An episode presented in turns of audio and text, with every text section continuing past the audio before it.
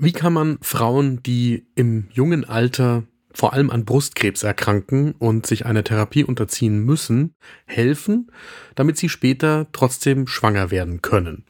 Sicher und mit einer hohen Wahrscheinlichkeit, dass es auch wirklich klappt.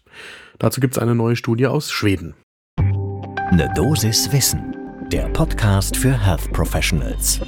Guten Morgen und willkommen zu Ne Dosis Wissen, dem täglichen Podcast für das Gesundheitswesen.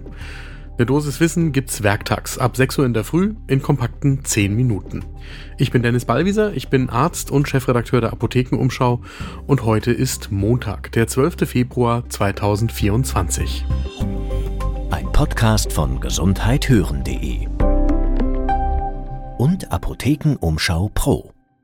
Es gibt eine viel diskutierte Hoffnung in den letzten Jahren unter frauenbehandelnden Ärztinnen und Ärzten. Das ist vor allem in der Gynäkologie der Brustkrebs, der da eine Rolle spielt, wenn junge Patientinnen nach einer Tumortherapie wieder schwanger werden können sollen.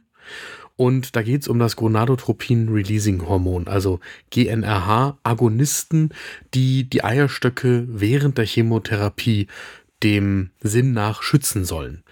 Die Daten, die es dazu bisher gibt, die sind ehrlicherweise widerstreitend. Also es gibt kleine, randomisierte, aber unverblindete klinische Studien und die zeigen einen positiven Effekt und dann gibt es aber andere randomisierte Studien, die zeigen keinen Effekt, keinen Schutz durch diese GNRH-Agonisten während der Tumortherapie. Wir haben über das ganze Thema mit Nina Rogenhofer von der LMU in München gesprochen, wo sie stellvertretende Leiterin des Hormon- und Kinderwunschzentrums ist. Das ganze Thema lohnt in jedem Fall einen genaueren Blick zum ersten Kaffee des Tages. Nina Rogenhofer ordnet das Thema für uns erstmal so ein, dass die GNRH-Agonisten noch nicht eine große Rolle spielen bei der Frage, wie kann ich die Fertilität junger Patientinnen trotz Tumortherapie erhalten. Das Wichtigste ist die Kryokonservierung unbefruchteter Eizellen. Das ist etwas, was Gott sei Dank heutzutage auch bei entsprechender Indikation von den gesetzlichen Krankenkassen für die Patientinnen übernommen wird. Das ist ein ganz entscheidender Punkt, weil das teuer ist. Und daneben, neben der Kryokonservierung unbefruchteter Eizellen, gibt es dann noch ebenso die Kryokonservierung von Ovargewebe, wobei das eine weniger erfolgsversprechende Methode ist. Und dann eben diesen Hoffnungsstimmer der Gonadotropin-Rezeptoragonisten, die einen Schutz für die Fertilität darstellen könnten. Dazu gibt's jetzt eine neue Kohortenstudie aus Schweden. In Schweden wie in vielen skandinavischen Ländern hat man ja den Vorteil, dass es staatliche, wirklich sinnvolle Krebsregister gibt, wo praktisch alle Menschen in Schweden eingeschlossen sind. Und so konnten schwedische WissenschaftlerInnen hier die Daten aller Frauen zwischen 15 und 45 Jahren im Krebsregister mit einer Krebsdiagnose zwischen Juli 2005 und März 2017 auswerten. Das heißt, das ist eine retrospektive Kohortenstudie. Das bringt immer so ein paar Einschränkungen bei der Interpretation der Daten mit sich. Da komme ich auch gleich noch dazu. Aber immerhin 25.000 Frauen mit einer Krebsdiagnose sind eingeschlossen worden. Und die Frage war, haben sie nach der Krebsbehandlung ein Kind geboren? Bei den 25.000 Frauen waren immerhin schon eineinhalb Prozent dabei, die diese Gonadotropin-Releasing-Hormon-Agonisten-Begleitbehandlung bekommen haben. Vier von fünf der behandelten Frauen waren von Brustkrebs betroffen. Das ist also mit Abstand die entscheidende Gruppe in dieser Alterskohorte. Das Hauptergebnis, und das ist der Dämpfer quasi für diese Hoffnung, in der Studie gibt es keine Assoziation der GNRH-Agonisten-Begleitbehandlung mit einer höheren Geburtenrate, und zwar egal, ob das auf natürlichem Wege oder auf IVF-Basis geschehen ist. Es gibt allerdings auch einen positiven Wert aus der Studie. Es gab keine Assoziation zwischen einer erhöhten krebsbedingten Mortalität bei irgendeiner Krebsart durch die Begleitbehandlung mit den Gonadotropin-Releasing-Hormon-Agonisten.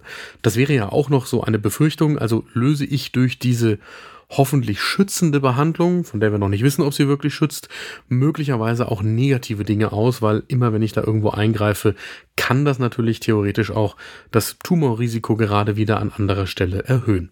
Dafür gab es aber keine Hinweise. Die etwas unbefriedigende Schlussfolgerung ist typisch, wir brauchen mehr Daten und zwar vor allem wären Daten wertvoll aus ausreichend gepowerten, randomisiert doppelverblindeten Studien. Das wundert niemanden und insofern muss man für die Aussage, ob die Gonadotropin-Releasing-Hormon-Agonisten eine sinnvolle Möglichkeit sind, die Fertilität zu schützen, einfach noch warten. Da sagt auch Nina Rogenhofer von der LMU München im Gespräch mit Ne Dosis Wissen.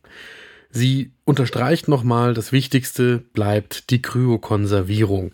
Und mit Blick auf die aktuelle Studie sagt sie, dass einerseits natürlich aus solchen großen Beobachtungskohortenstudien Aussagen abgeleitet werden können, dass aber andererseits das Problem hier zum Beispiel war, dass die Ein- und Ausschlusskriterien sehr weit gefasst waren.